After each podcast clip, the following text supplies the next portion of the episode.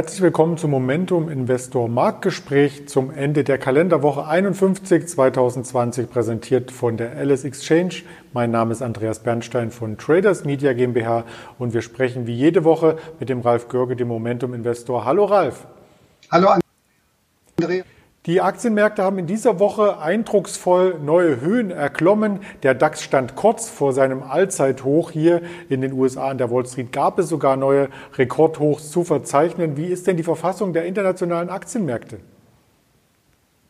Ja, die Verfassung der internationalen Aktienmärkte ist so wie das Wetter hier heute. Ähm, eitler Sonnenschein, nicht nur hier im, ähm, in Dortmund, sondern auch an den Börsen weltweit. Und äh, wir sehen es hier in der ersten Grafik gleich, ähm, indem wir uns einfach mal das Aktienklima anschauen. Die Jahresendrallye läuft einfach weiter. Die Börsen sind wirklich in einer Weihnachtsstimmung, trotz Corona und den Meldungen über die Lockdowns. Da lassen sich die Börsen einfach nicht äh, beeindrucken. Und äh, was mir eben auch aufgefallen war, wir hatten ja in der letzten Schalte auch über den Widerstand beim DAX gesprochen, der einfach nicht fallen will. Das ist ja jetzt diese Woche tatsächlich auch passiert. Ich habe gerade mal nachgeschaut, der DAX war gerade 4,5 Prozent im Plus. Und wenn wir uns die Grafik anschauen, äh, wir sind weltweit weiterhin in einer Hosse-Stimmung. Der Aktienklimaindikator liegt über seinem steigenden, gleitenden Durchschnitt. Und da können wir einfach sagen, hier ist weiterhin alles in Ordnung. Die, die Jahresendrallye nimmt ihren Verlauf und wird vermutlich auch noch weitergehen.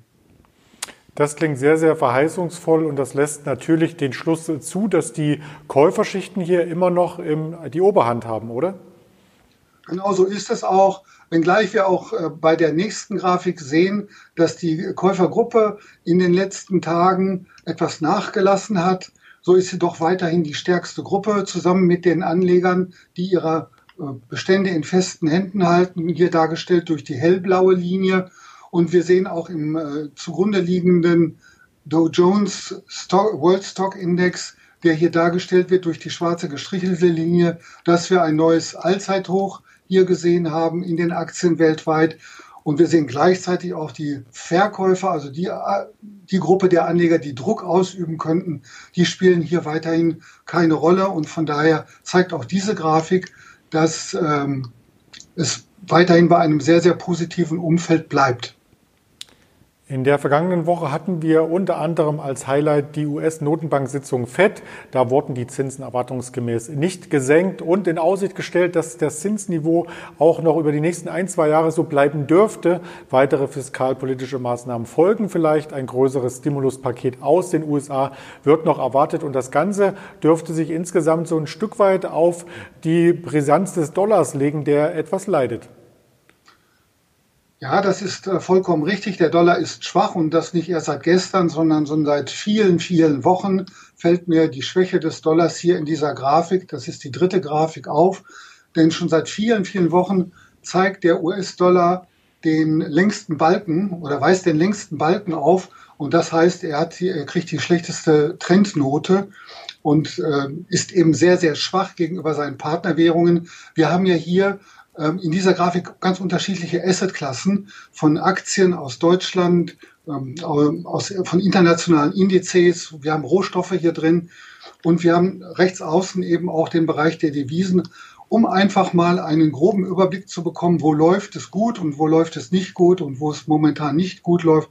Das ist im US-Dollar. Gleichzeitig haben wir eine schöne Stärke oder sehen eine schöne Stärke im Euro, auch im Euro-US-Dollar-Verhältnis natürlich. Der Euro hat jetzt Kurse über 1,22 erreicht. Der Schweizer Franken ist ebenfalls stark.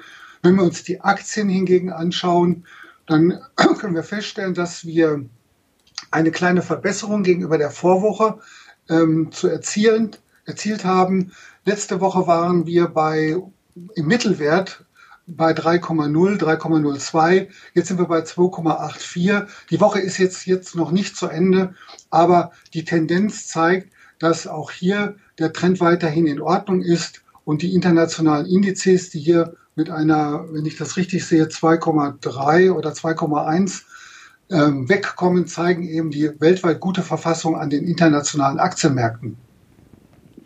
Nicht nur der Dollar bekommt hier quasi Druck, sondern auch der Goldpreis hat etwas Druck bekommen, von dem er sich aber in der Vorwoche nun erholen konnte. Wie sehen denn da die Projektionen für die Zukunft aus? Um das zu verdeutlichen, habe ich mal eine neue Grafik mitgebracht, die sich jetzt nicht mit dem Momentum oder der relativen Stärke beschäftigt, sondern es ist ein anderer Bereich der technischen Analyse. Es sind die sogenannten Elliott-Wellen. Und ich habe dafür ein Programm, das diese Elliott-Wellen verdeutlicht, indem wir hier entsprechende Markierungen an den jeweiligen markanten Punkten des Charts seit Februar diesen Jahres, das ist der Zeitraum, der hier abgebildet wird, aufzeigt. Äh, ich kann jetzt das Elliott-Wellensystem jetzt nicht hier in voller Gänze erklären, dazu fehlt einfach die Zeit. Wichtig ist nur, dass ein Anleger weiß, es gibt noch eine Welle 5. Wir haben also hier vier Wellen aufgezeigt und die fünfte Welle wäre die Abschlusswelle, äh, eher eine größere Korrektur eintritt. Und diese fünfte Welle könnte jetzt direkt vor uns liegen. Das Tief, was du gerade angesprochen hattest, war vor wenigen Tagen, Ende November. Und wir hatten das bei 1765, 1775. Das lag 300 Punkte unter dem August hoch. Wenn wir uns einmal das Chartbild ansehen, dann sehen wir im August mit der 3 ganz oben das Hoch bei 2075 und dann hat es, ging es über vier Monate seitwärts, abwärts und der Goldpreis hat sich in diesem Zeitraum in diesem Regressionstrendkanal bewegt, den wir hier sehen, dargestellt durch die drei parallel laufenden Linien. Und er könnte jetzt bei Kursen über 1900, und das wäre die Voraussetzung, aus diesem Regressionstrendkanal endlich ausbrechen. Das wäre ein erstes Indiz für Stärke äh, oder ein, ein Verlassen dieses Trendkanals würde darauf hindeuten, dass dieser viermonatige Trend äh, sein Ende gefunden hat. Und der schwarze Pfeil zeigt nun, welches Kursziel wir hier dann beim Goldpreis in den nächsten Wochen und Monaten erwarten können. Und dieses Kursziel liegt bei Kursen jenseits von 2200 US-Dollar die Unze. Und dieses Kursziel wird dargestellt durch diesen horizontal verlaufenden Balken rechts oben äh, in Cyanblau und Magenta. Und was wir ebenfalls noch sehen können, es wird auch nicht nur eine äh, Zielzone eingeblendet für eine, eine mögliche Welle 5, sondern es wird auch ein Zeitraum eingeblendet durch diese kleinen schwarzen Striche und dieser Zeitraum liegt im Bereich äh, 7. Februar bis Mitte März.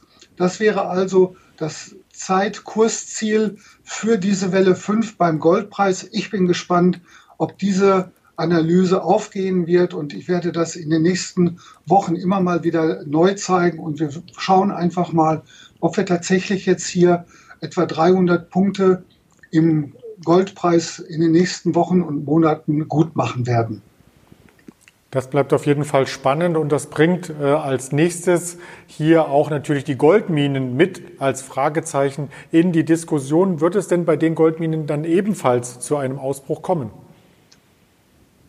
Ja, die Goldminen sind ja ein Spiegelbild des, des Goldpreises, reagieren aber durchaus heftiger. Da sind dann mal 10, 15 oder vielleicht auch mal 20 Prozent in einer Woche keine Seltenheit.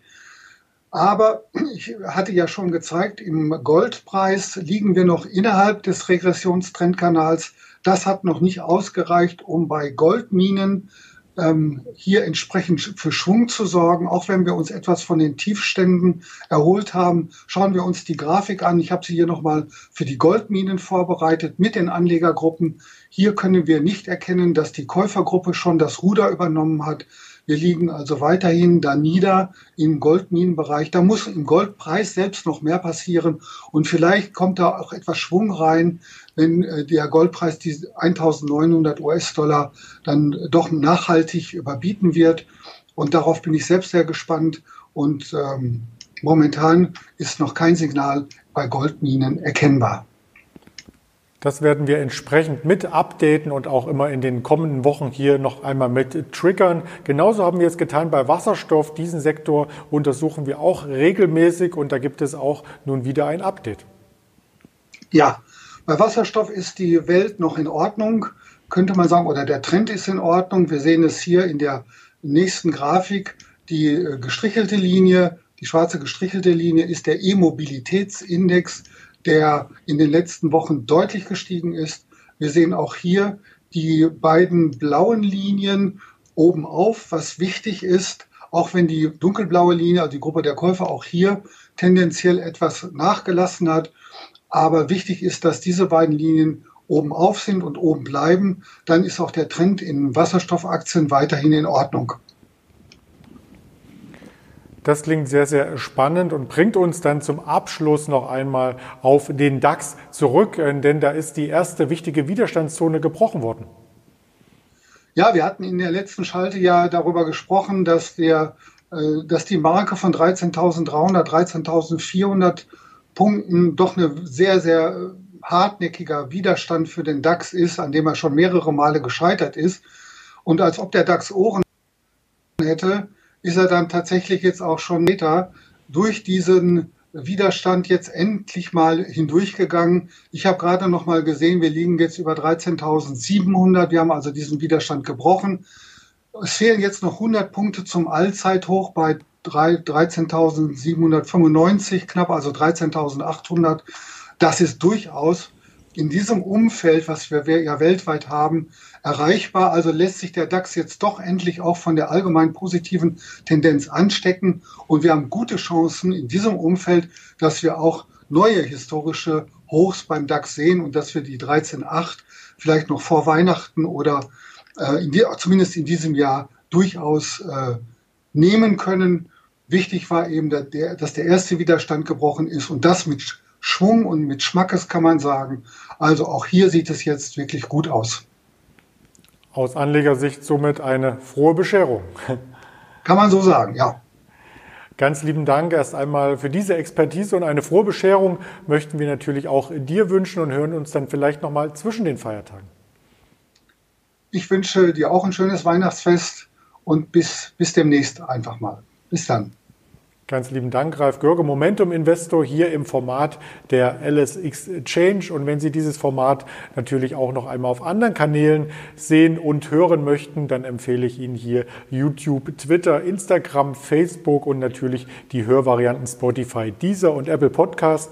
Kommen Sie somit gut in den vierten Advent und ins Weihnachtsfest. Wir hören uns danach wieder in alter Frische und hoffentlich gesund. Ihr Andreas Bernstein von Traders Media GmbH zusammen mit dem Momentum Investor Ralf Görge und der LS Exchange.